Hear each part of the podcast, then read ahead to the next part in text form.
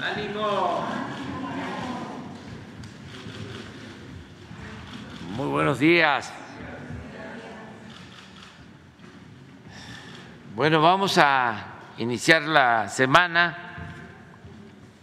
Eh, nos acompaña el general Sandoval porque hoy vamos a dar a conocer ya eh, la entrega de el tren Maya, la empresa que se ha constituido del tren Maya, que está a cargo de la Secretaría de la Defensa, va a recibir el tren Maya de parte de Fonatur, del director general de Fonatur, Javier May, que ha estado a cargo de la dirección de esta obra. Em, vamos a tratar también ese tema, pero iniciamos, iniciamos con eh, Ricardo Sheffield, como siempre,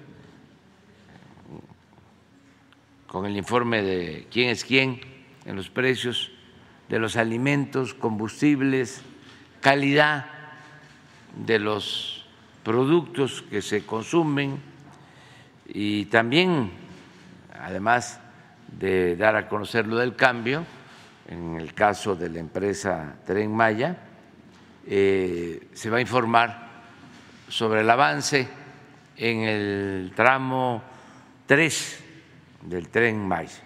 Muy bien, entonces empezamos con eh, Ricardo Schiff. Buenos días, señor presidente. Muy buenos días a todas y a todos ustedes. ¿Quién es quién en el precio de los combustibles la semana pasada?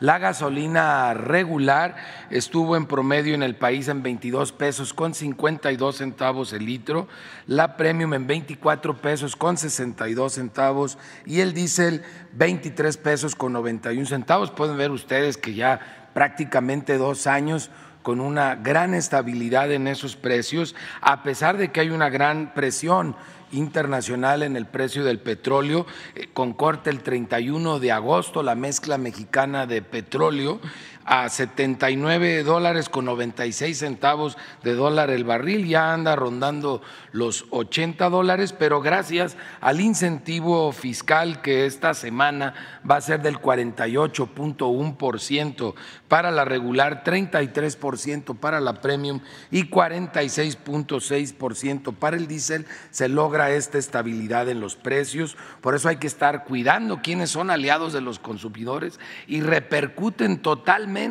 a las consumidoras, a los consumidores este incentivo fiscal. Y tenemos que en la semana que concluyó las tres marcas más careras que se están quedando hasta con parte de ese incentivo es Chevron, Oxogas y Redco, mientras que las tres aliadas de los consumidores que están por abajo de los precios promedios nacionales fue en esta semana que concluyó Valero, BP y Exxon Mobil, las tres aliadas de los consumidores. Vamos a ver por tipo de combustible y de acuerdo al margen, tenemos primeramente a los pasadísimos de rosca de Petroseven, que ahora sí, ahora sí se mancharon cuatro pesos con 88 centavos. Es el margen por litro de estos angelitos en Monterrey, Nuevo León, con un precio al público de 25 pesos con 59 centavos, el margen más alto que nos ha tocado ver desde que se realizan estos estudios, este monitoreo. Véanlo con los 15 centavos, resulta exagerada ese margen de 4 pesos con 88 centavos. 15 centavos es el margen de franquicia Pemex en Tuxtla Gutiérrez, tiene en consecuencia un precio al público pues, casi los cuatro pesos abajo, 21 pesos con 24 centavos el litro. Vamos a ver ahora en la Premium Arco en Hermosillo, Sonora, con un precio de 26 pesos 95 centavos el litro, tiene un margen de 2 pesos 51 centavos, alto, pero no tan alto como el que mencionamos, mientras que franquicia Pemex en Altamira, Tamaulipas, tiene un margen de 15 centavos, en consecuencia un precio de 22 pesos 84 centavos el litro. Para el diésel Pemex en Cancún, Quintana Roo, un precio al público de 25 pesos 43 centavos, un margen de 2 pesos 83 centavos contra los 16 centavos de franquicia Pemex que tiene como margen en Tuxtla Gutiérrez, Chiapas y un precio en consecuencia al público más bajo de 23 pesos con 74 centavos. Atendimos 179 eh, denuncias o quejas que se presentaron, como ustedes saben, a través de la app de litro por litro, que está disponible en Android y en iOS, y realizamos para ello 269 visitas o constataciones. Encontramos una que no se dejó colocar los sellos a pesar de haber encontrado irregularidades. Esta es la estación Pirú en Tijuana, Baja California, para que lo tomen en cuenta por allá las consumidoras y consumidores que no deben de cargar ahí porque hay problemas que no permitieron colocar los sellos para advertir a los consumidores. Pero aquí estamos haciendo la advertencia como dos gasolineras que no se dejaron verificar, una en Yerecuaro, Michoacán y la otra en Playas de Rosarito, en Baja California. Y también seguimos monitoreando el tema de los servicios sanitarios. Vamos ahora al gas LP, donde con corte el 30 de agosto el precio internacional convertido a kilos y a pesos fue de 20 pesos con 18 centavos el kilo, cuando el promedio de las 220 regiones en que están dividido el país para los precios máximos dio el promedio de 16 pesos con 63 centavos, más de 3 pesos por abajo del precio internacional. Y ese mismo día 30 de agosto, convertido a pesos y a kilos, ya tenemos que fue de 10 a litros, perdón, 10 pesos 95 centavos el litro. El promedio de las 220 regiones dio 8 pesos con 98 centavos el litro. Visitamos 924 expendedores de gas LP en el país en la semana pasada. Todos estaban cumpliendo con el precio máximo. No encontramos nadie por arriba del precio máximo, pero sí encontramos aliados de los consumidores por abajo del precio máximo en los estados de Jalisco, Estado de México, Guerrero, Sinaloa y Guanajuato. Ejemplo de ello, Gas Butep en Zapotlanejo, Jalisco, un precio al público de nueve pesos con 25 centavos el litro para tanque estacionario cuando el precio máximo de la región es de 9 pesos con 43, con 63 centavos, son 40 centavos por abajo del precio máximo, aliados de los consumidores que también se presentan en el caso de cilindros de gas en el estado de Chiapas, de Veracruz, de Jalisco, de Guanajuato, el estado de México y Guerrero. Un ejemplo de esos aliados de los consumidores que dan por abajo del precio máximo es Damigas en Huehuetán, Chiapas, 16 pesos con 36 centavos el kilo. El precio máximo en la región, 17 pesos con 57 centavos, casi un peso por abajo del precio máximo. Encontramos en la revisión de las estaciones expendedoras de gas LP algunas irregularidades, tres vehículos que se inmovilizaron porque no estaban calibrados y un 6.4% de cilindros que sacamos del mercado por encontrarse en mal estado. Vamos a ver ahora los 24 productos que más consumen las familias eh, mexicanas, una ligera tendencia a la alza en el precio alto y bajo de la canasta de estos 24 productos y vamos a ver que el paquete en la zona centro tiene el precio más alto en Walmart, en Cuauhtémoc, aquí en la Ciudad de México. Esto es a 1.027 pesos con 70 centavos y el precio más económico lo estamos encontrando en Chedraui en Toluca, Estado de México, en 832 pesos con 80 centavos. También un muy buen precio entre los cinco mejores, el de la Central de Abastos de Iztapalapa, aquí en la Ciudad de México, en 856 pesos con 42 centavos. En la zona centro-norte, el precio más alto lo encontramos en Ley, en Culiacán, Sinaloa, a 1.035 pesos con 70 centavos, mientras que el más barato lo encontramos en Soriana, en Culiacán, Sinaloa, en 831 pesos con 40 centavos. El más alto para la zona norte es de Ley, en Hermosillo, Sonora, 1.027 pesos con 50 centavos y el más económico es de Bodega Horrera en Saltillo, Coahuila, 872 pesos con 20 centavos. Así podemos determinar dónde nos conviene comprar este paquete de los 24 productos que más consumen las familias mexicanas. El paquete para una semana en Walmart en la zona sur-sureste, el precio más alto es donde lo encontramos en Boca del Río, Veracruz, 1.031 pesos con 40 centavos y en Chedraui el más económico en Orizaba, Veracruz, 855 pesos. Uno de los elementos de la canasta es el limón, e, es un, artículo que consumimos todas las familias mexicanas, algunos no podemos ni desayunar sin un pedacito de, limón.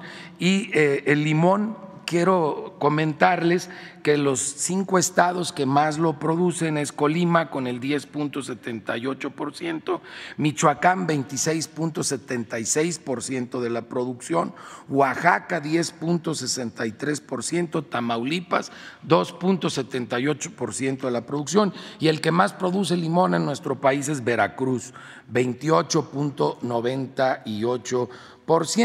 Ha habido algunos medios que les ha gustado eh, escandalizar un poco con el tema del limón.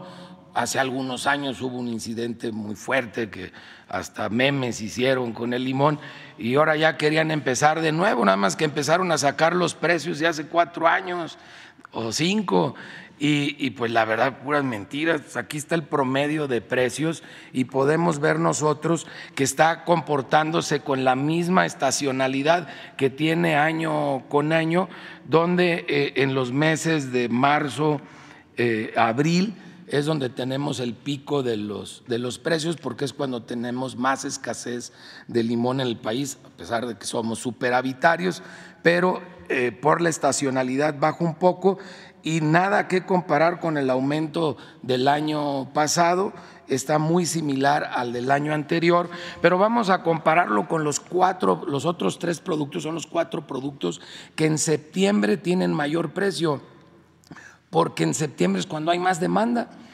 Por las fiestas patrias, el jitomate, el chile, la cebolla y el limón es cuando tienen mayor eh, demanda y podemos ver de acuerdo a esa estacionalidad y al índice nacional de precios al consumidor de bebidas y alimentos que el comportamiento está dentro del rango en su pico a 54.17, ahorita 35.77. Entonces, más bien hemos visto una baja en el precio y un comportamiento para el limón, igual que la cebolla, el, el chile y el jitomate, sobre todo el saladé, de un comportamiento que está por abajo del índice nacional del precio al consumidor y dentro del promedio en la estacionalidad que siempre se presenta en septiembre para estos cuatro productos que consumimos más que otros meses eh, durante las fiestas patrias. Y vamos a ver ahora un estudio que realizamos en el laboratorio de Profeco a las galletas de animalitos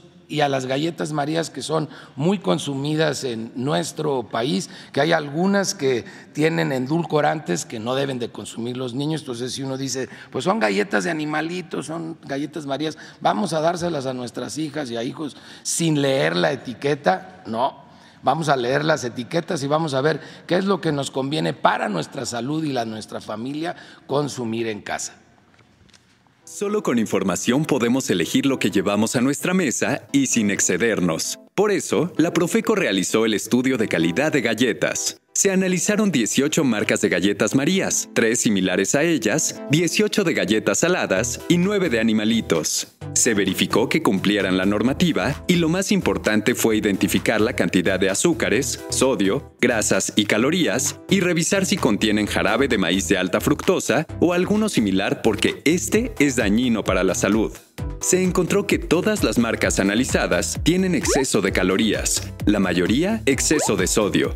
16 contienen algún jarabe y 3 no lo declaran.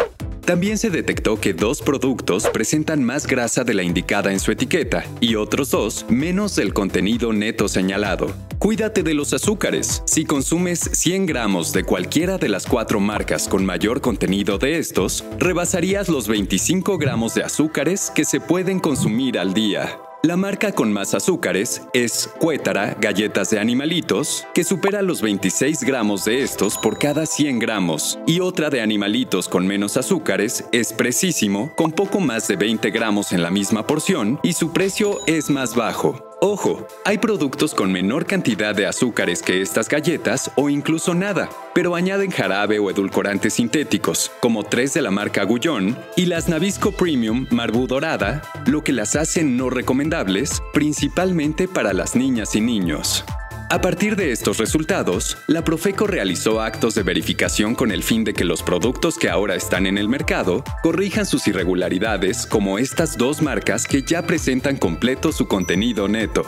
Cuando compres galletas, revisa si tiene advertencias de riesgo, algún jarabe o los octágonos negros de excesos. Así podrás hacer un consumo saludable y razonado.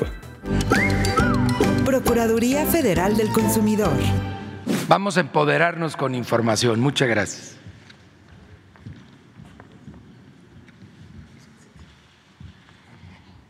Muy buenos días a todas, a todos. Con su permiso, señor presidente, informamos hoy sobre el tramo 3 del tren Maya, que recorre 159 kilómetros de Calquiní, Campeche a Izamal, Yucatán.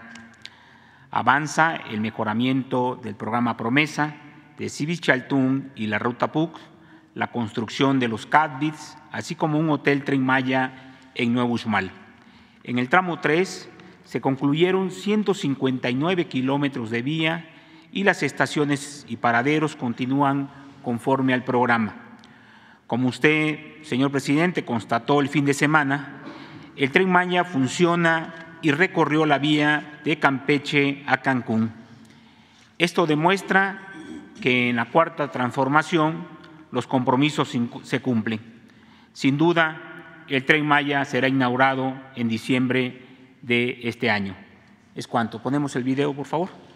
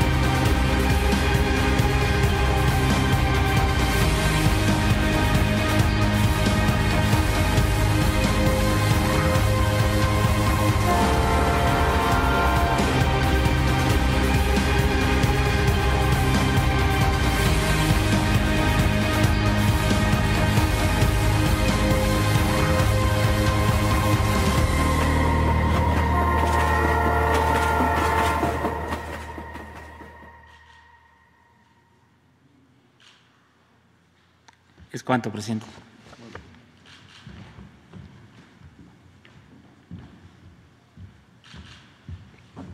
Muy buenos días a, a todos y a todas. Con su permiso, señor presidente. Hoy la empresa Grupo Indy y el Grupo ASBI eh, informará sobre los avances del tramo 3, que como dice el director May, corre de, Cal, de Calquiní a Izamal con 159 kilómetros de distancia y con 220 kilómetros de vías.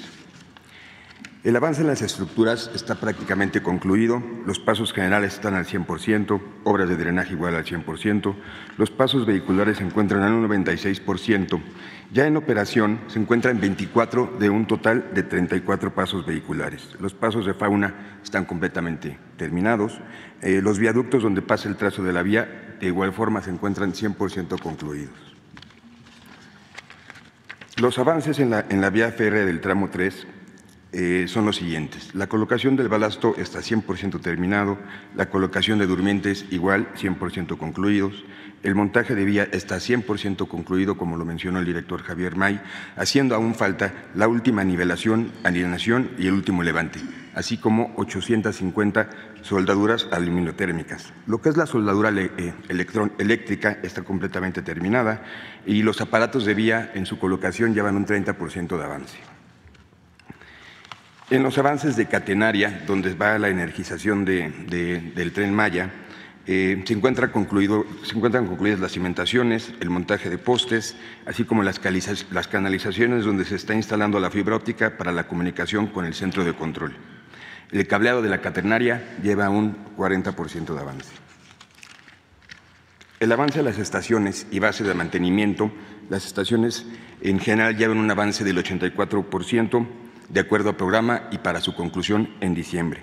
Estas son las estaciones de Calquiní, Mashcanú, Tishkokov, Humán, Mérida e Izamal. Aquí se muestran algunas imágenes eh, de los avances que se llevan en las, estaciones y unas imágenes objetivos de los interiores. Esta es la estación, la estación de Tella en, en Mérida. Eh, de igual manera, se presentan eh, al, momento se tienen 850 equipos, maquinaria y vehículos trabajando en la obra, así como 7.578 empleos directos en el tramo. Y tenemos un pequeño video de, donde se muestran los avances al momento.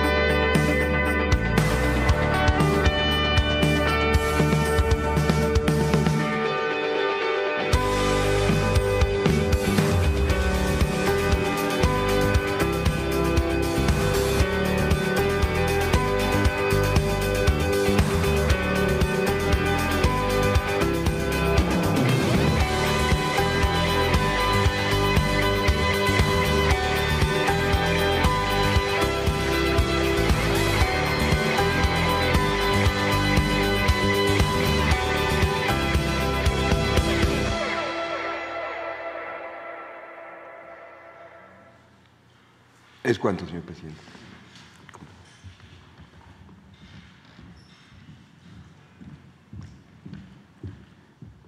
Muy buenos días, señor, con su permiso.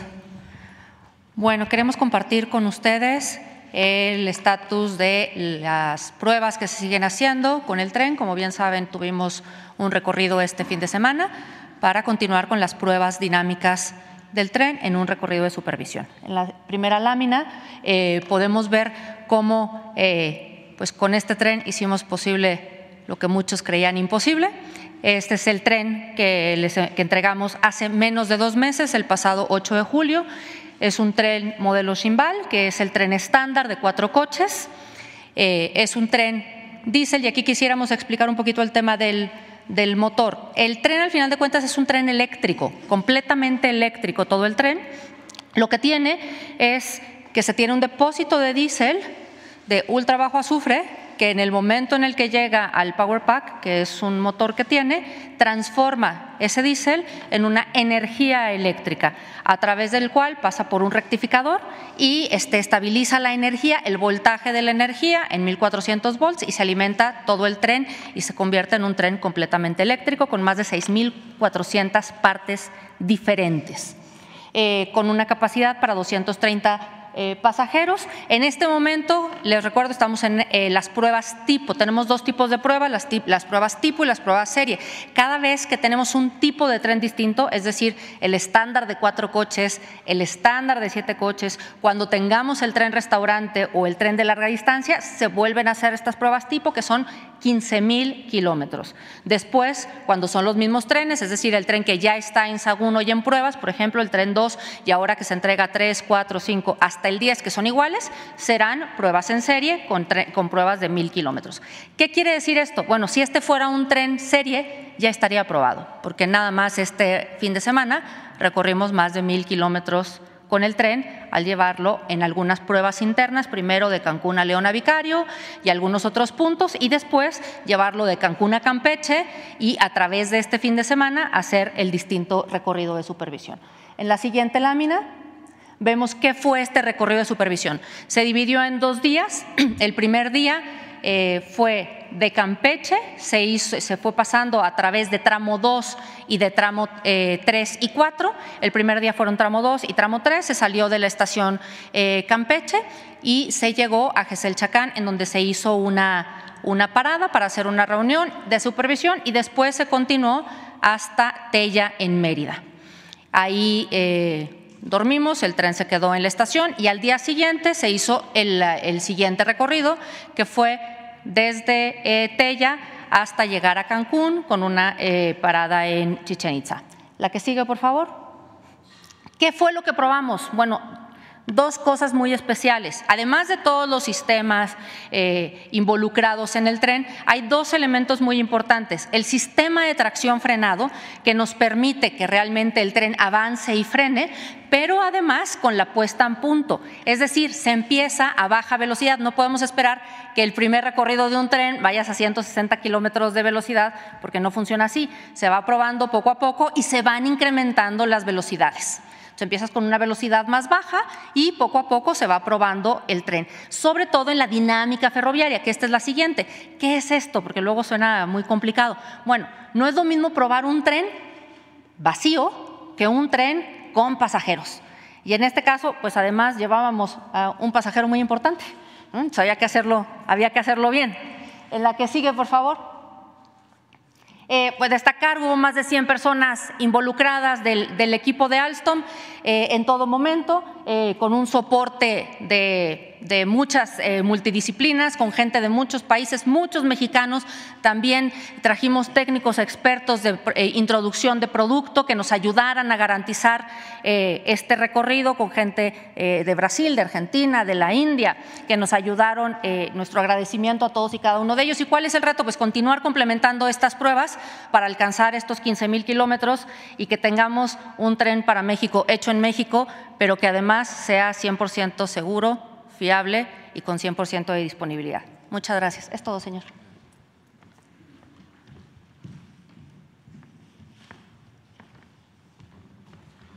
Bueno, pues nada más para eh, concluir, eh,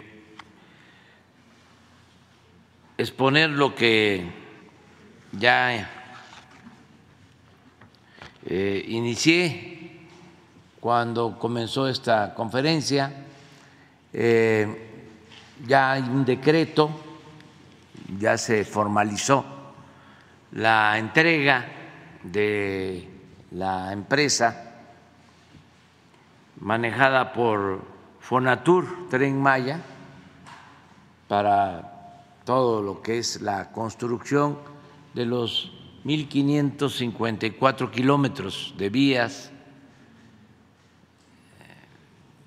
la adquisición de los trenes, las estaciones, cocheras, talleres, todo lo que es el tren Maya.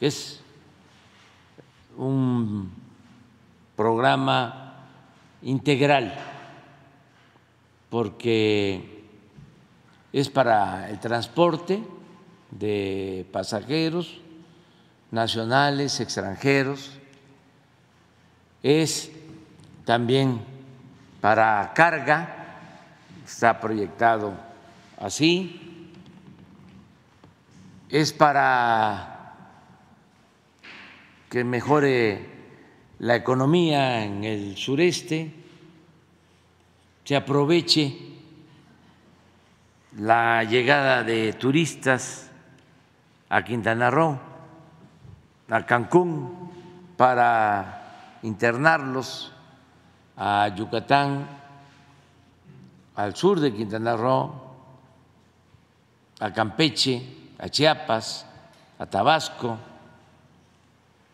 Son cinco estados que van a tener posibilidades de crecimiento como no sucedía anteriormente. No hay que olvidar que durante 40 años se abandonó el sureste. No hay que olvidarlo. Solo había crecimiento económico precisamente allá en la punta de la península, en Cancún todo lo demás eh, no eh, tuvo oportunidad de recibir inversión pública. Por eso muchos eh, mexicanos del sureste se fueron a trabajar, a buscarse la vida a Cancún y luego a la Ribera Maya también de Quintana Roo, de Yucatán, de Campeche, de Chiapas, de Tabasco, de Veracruz, de Guerrero, de aquí de la Ciudad de México. Fue eh, Quintana Roo, Cancún, pues eh, una oportunidad en el periodo negro en esa pesadilla que fue el periodo neoliberal, porque en el norte se logró crecer a tasas del 4% anual, en el centro se logró crecer a tasas del 2% anual en el periodo neoliberal, pero en el sur sureste cero crecimiento.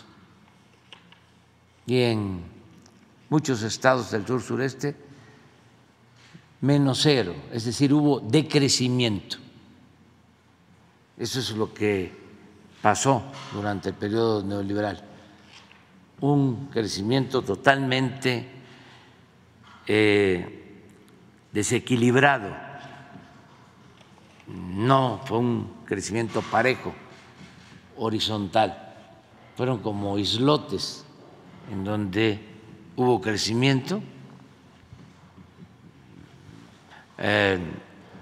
las ciudades fronterizas, las costas, algunos eh, eh, centros turísticos, algunas ciudades. Y como decía, Cancún, la Riviera Maya, y nada más.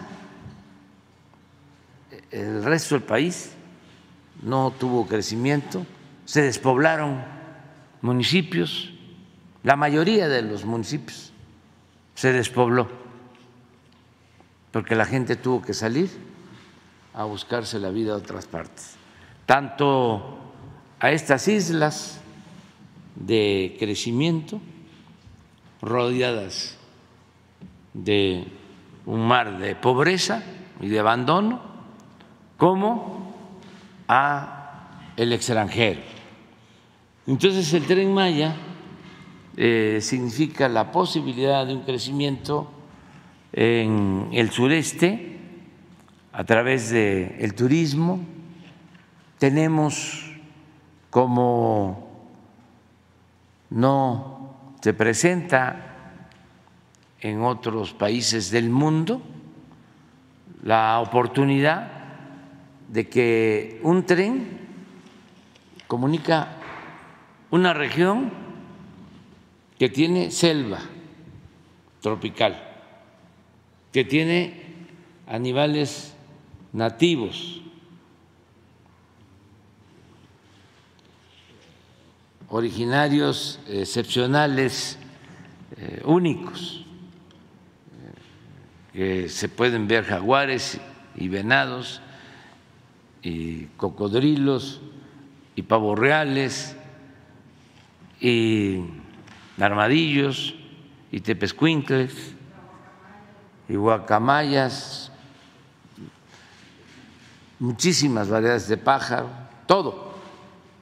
Ahí, la selva, eh, la fauna nativa, playas de las más bellas del mundo, pero también es eh, la zona con más patrimonio cultural, arqueológico, artístico del mundo. Estamos hablando de dos mil años de florecimiento de la cultura maya. Dos mil años. Son ciudades bellísimas, llenas de esplendor, con mucho arte.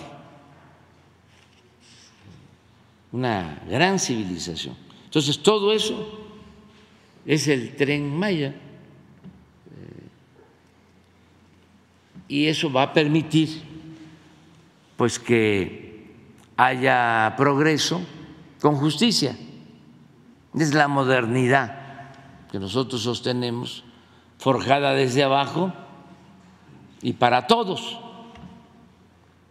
porque esto significa beneficios para mucha gente, para los más olvidados, los más pobres, los más marginados. Es eh, producir, crear riqueza, pero distribuir riqueza. Y el turismo ayuda mucho a eso. Eh,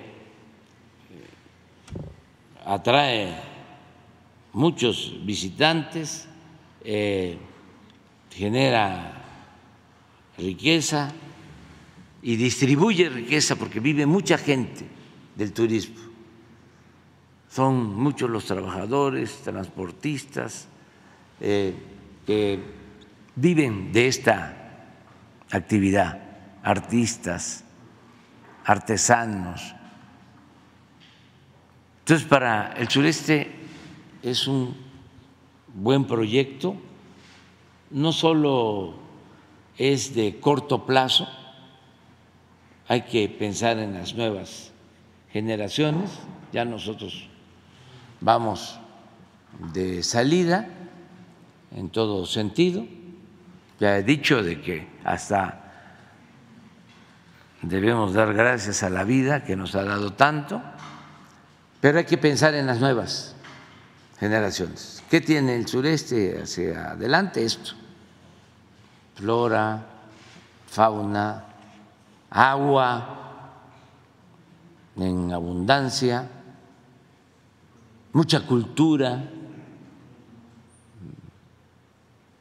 y eh, también mucha belleza. Bacalar, todo el Caribe, el Golfo, ciudades también coloniales muy bellas, como Campeche, por ejemplo, Mérida. Es casi el paraíso. Entonces, eh, van a darse los cambios. ¿Por qué eh, vamos a dejar en custodia esta obra eh, en la Secretaría de la Defensa? Porque esta obra, como otras, se están financiando con inversión pública, no es deuda,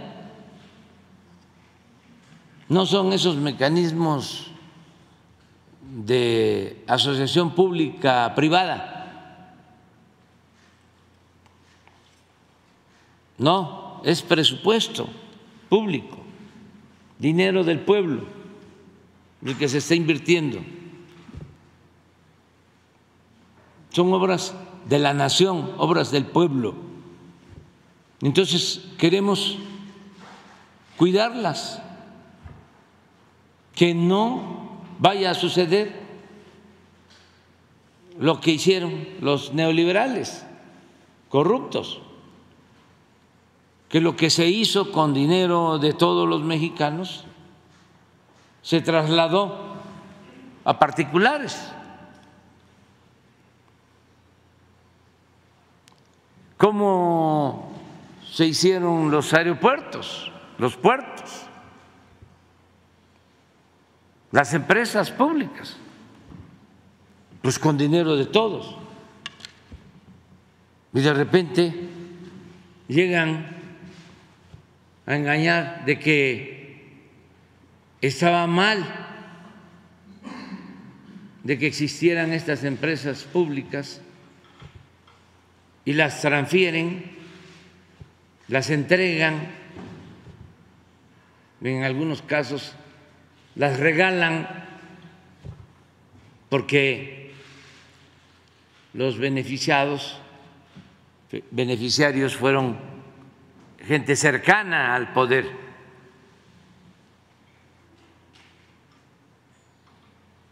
Ya no queremos eso, nunca más. ¿Y cómo garantizamos que haya buena administración? honesta, que no haya derroche y que no quieran en el futuro entregar el tren Maya a particulares, pues eso lo tenemos que dejar a una institución seria, responsable, que representa a la nación, que representa a México. En este caso la Secretaría de la Defensa Nacional, porque se la dejamos a Fonatur, que ahora es otra cosa, pero era eh, una empresa plagada de corrupción vendían terrenos de Fonatur a particulares allá en Cancún a 70 pesos metro cuadrado durante el gobierno de Fox. Regalaban a sus allegados los bienes públicos. ¿Se acuerdan de que con Calderón compraron un rancho que era del exgobernador de Sinaloa, Toledo Corro, no sé, como mil hectáreas, en 120 millones de dólares, porque supuestamente iban a hacer un desarrollo turístico. Nada. Tuvimos que convertir en reserva natural protegida todo ese terreno, porque es un rancho apartado completamente de Mazatlán y no era para un desarrollo turístico, era para llevar a cabo una tranza, para decirlo con claridad. En la época de Calderón estaba un señor Gómez Mon, de director de Fonatur. Entonces, ¿cómo le vamos a dejar Fonatur o a qué dependencia le dejamos el tren Maya. Se lo tenemos que dejar todos los mexicanos a la Secretaría de la Defensa. Para que lo cuiden, se administre bien, que haya honestidad. Hemos logrado avanzar mucho, ya eh, Estamos a poco tiempo de inaugurar el tren en diciembre. Se va a inaugurar, eh, y ya queremos llevar a cabo la transición para que la empresa de la Secretaría de la Defensa vaya retomando eh, todos los proyectos y además eh, se da una situación especial, nos ha estado ayudando mucho Javier May, que está aquí como director de Fonatur. A Javier lo conozco desde hace muchos años, es un hombre con principios, con ideales. Lo conozco desde hace pues más de 20 años, como 30, cuando empezamos a, a luchar, trabajando con la gente allá en Tabasco, es mi paisano, él es de Comalcalco Tabasco. Sí, va a renunciar. Eh, él ha actuado en la oposición, siempre leal al pueblo y también a nuestro movimiento, dos veces presidente municipal de Comalcalco. En una ocasión, cuando eh, hace poco nosotros ayudamos bastante, bastante, bastante, y este, se gobernaba Tabasco por nuestro movimiento. Creo que fue a partir de la elección del 2012 que con mucho dinero compraron votos en todo el país impusieron a quien enfrenté en ese entonces. ¿no? Eh, y en mi estado, porque así son nuestros adversarios, querían hacerme eh, minilla.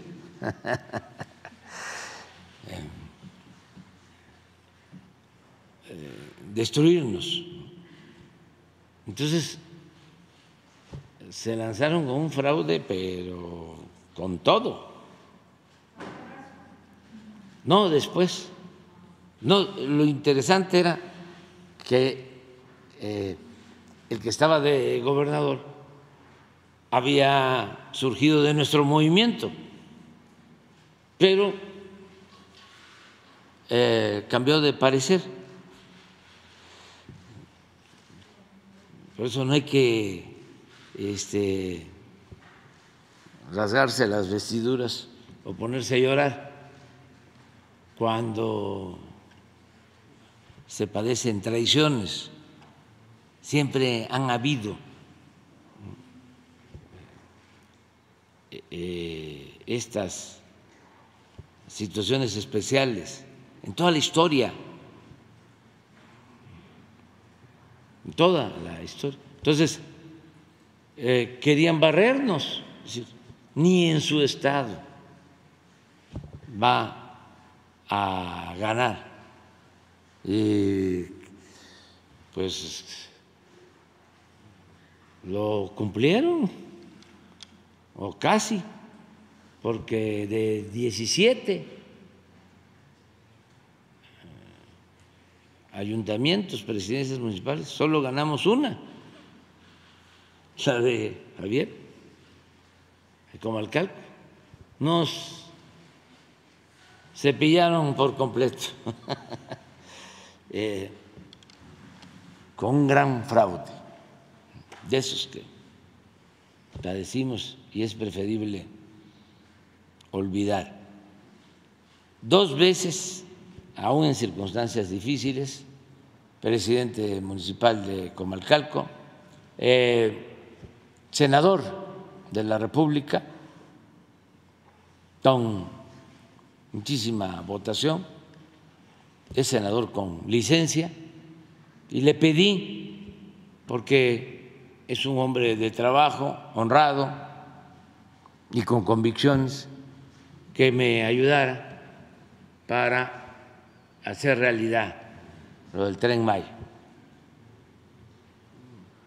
que no es poca cosa.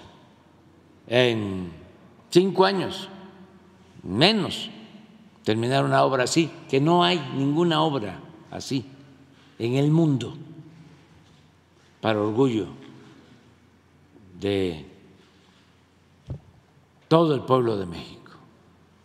No hay nada así. Hay quienes este,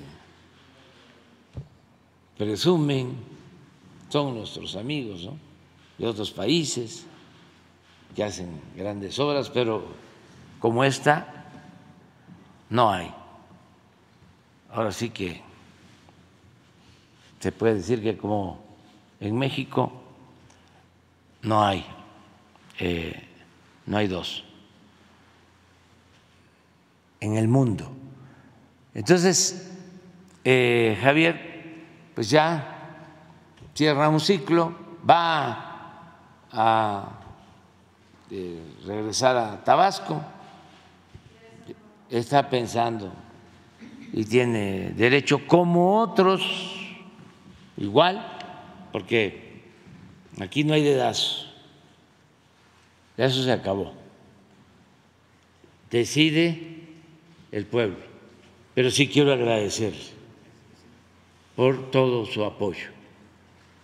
Y ahora va a hacerse cargo el general Águila, general Oscar David Lozano Águila va a ser el director general de la empresa de participación estatal mayoritaria Tren Maya está aquí este, con nosotros. Ya él ha venido trabajando, pero ya formalmente eh, por decisión del secretario de la Defensa, el general Luis Crescencio Sandoval González, eh, él va a ser el responsable de esta empresa. Ya saben ustedes de cómo nos han ayudado, cómo nos han apoyado los ingenieros militares, eh, soldados y oficiales de la Secretaría de la Defensa. Nos han ayudado mucho. Están cumpliendo la cuarta misión de cinco misiones que tiene el ejército mexicano. La cuarta misión es contribuir al desarrollo de México. Y lo están haciendo como nunca y en un momento que los necesitábamos mucho, porque eh, no había eh, obras públicas hechas por administración. El gobierno tenía una oficina para eh, entrega de contratos y concesiones. Nada más. Y eh, imagínense cuántas obras a cargo de los ingenieros militares. Están por terminar 2.700 sucursales del Banco del Bienestar. 2.700 sucursales del Banco del Bienestar. Llevan alrededor de 400 cuarteles construidos para la Guardia Nacional.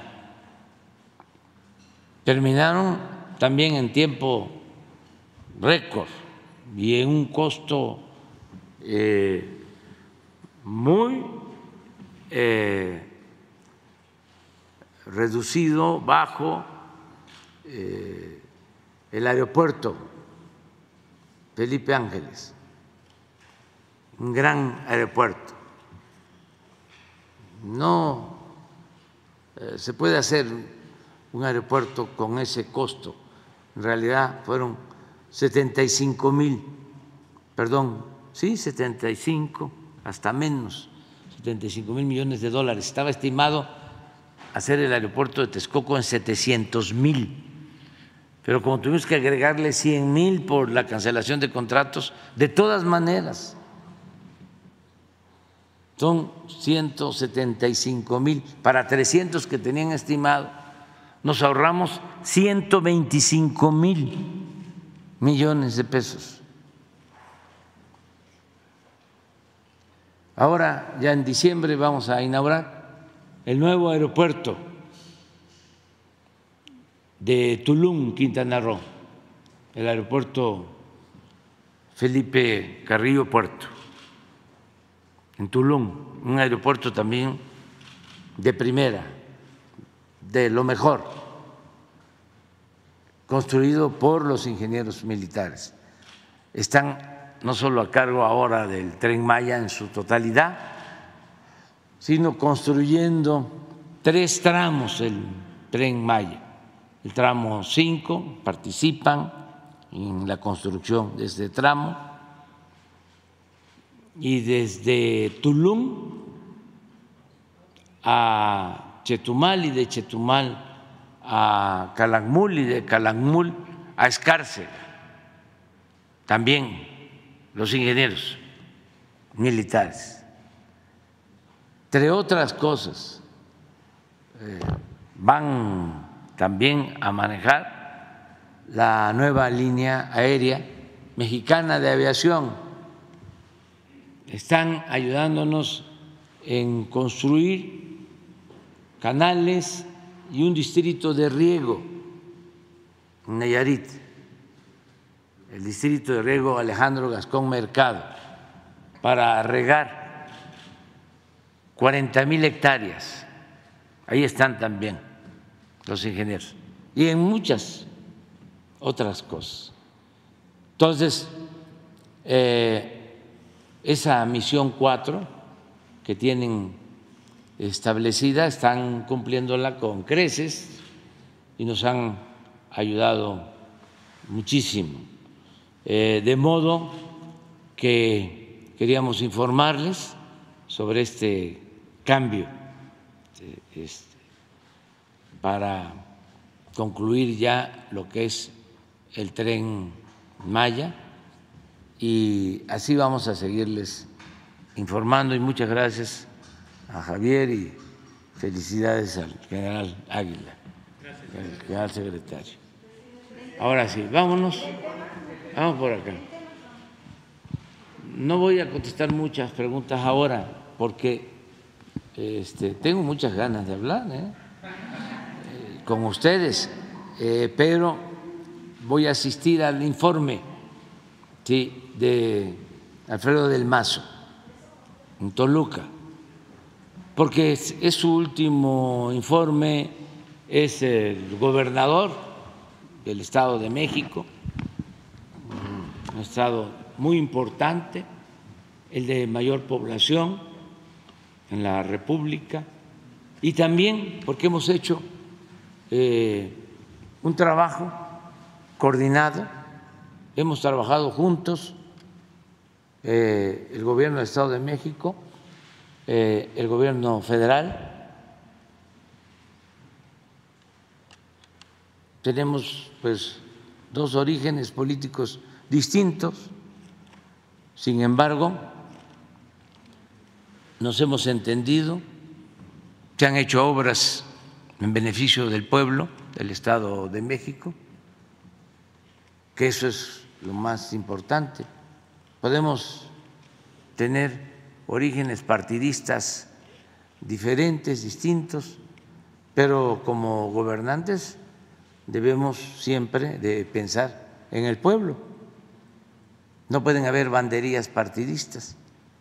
Tenemos que trabajar juntos y lo hemos logrado porque Alfredo del Mazo ha sido muy respetuoso. No eh, ha confundido las cosas, no ha hecho politiquería, jamás eh, una declaración eh, en contra del gobierno federal. Ha sido muy respetuoso y se lo agradecemos, se lo reconocemos no hemos tenido ningún obstáculo para poder trabajar en el Estado de México.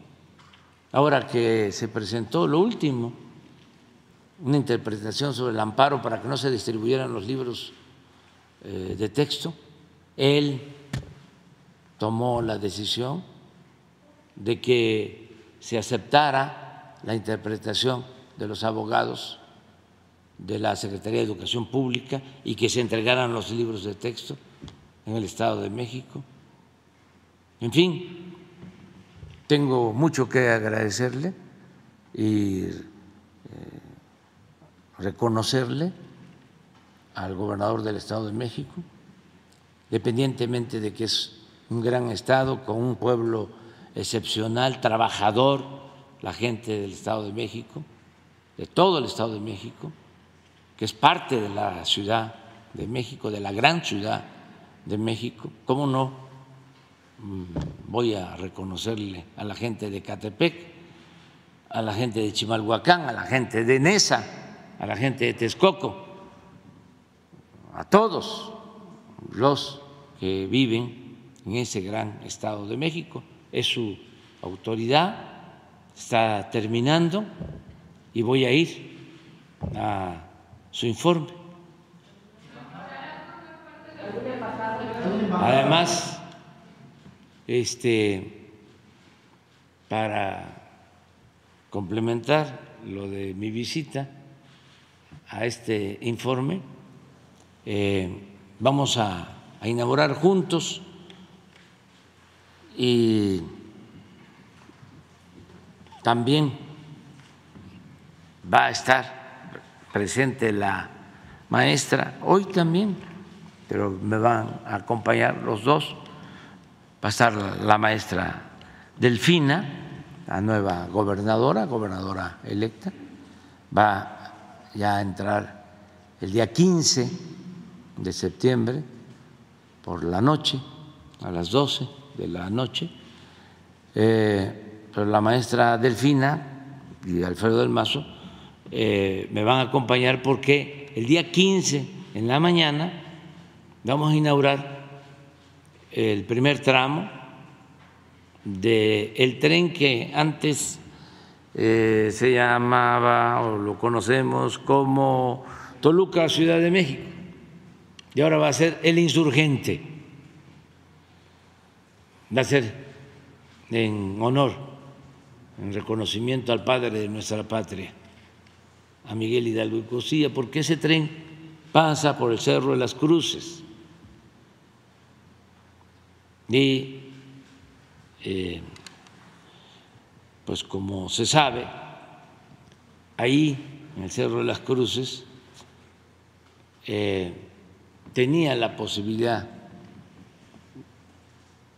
el cura Hidalgo, este cura bueno y rebelde, de tomar la Ciudad de México. No eh, iba a haber ningún problema militar porque era muy fuerte y superior el ejército insurgente. Pero eh,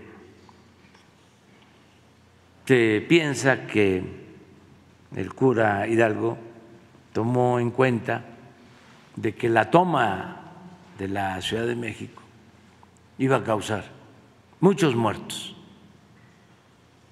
Y él era un humanista. Y prefirió eh, no tomar la ciudad para evitar tantos muertos. Ese es el padre de nuestra patria. Entonces, por eso se va a llamar el insurgente ese tren, eh, para reconocer a Miguel Hidalgo. Muy humano él fue el que proclamó la abolición de la esclavitud. Por eso a él no le perdonaron la vida, a él lo asesinan. Y no solo eso, que también no hay que olvidarlo. Los de la élite, los de arriba, los conservadores, monárquicos, realistas, le cortaron la cabeza y no conforme porque de manera vengativa, como escarmiento,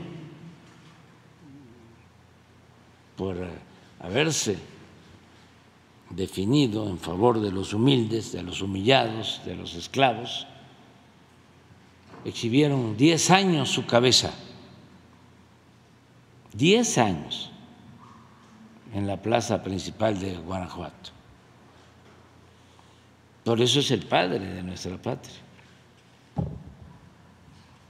nuestro santo padre de la patria.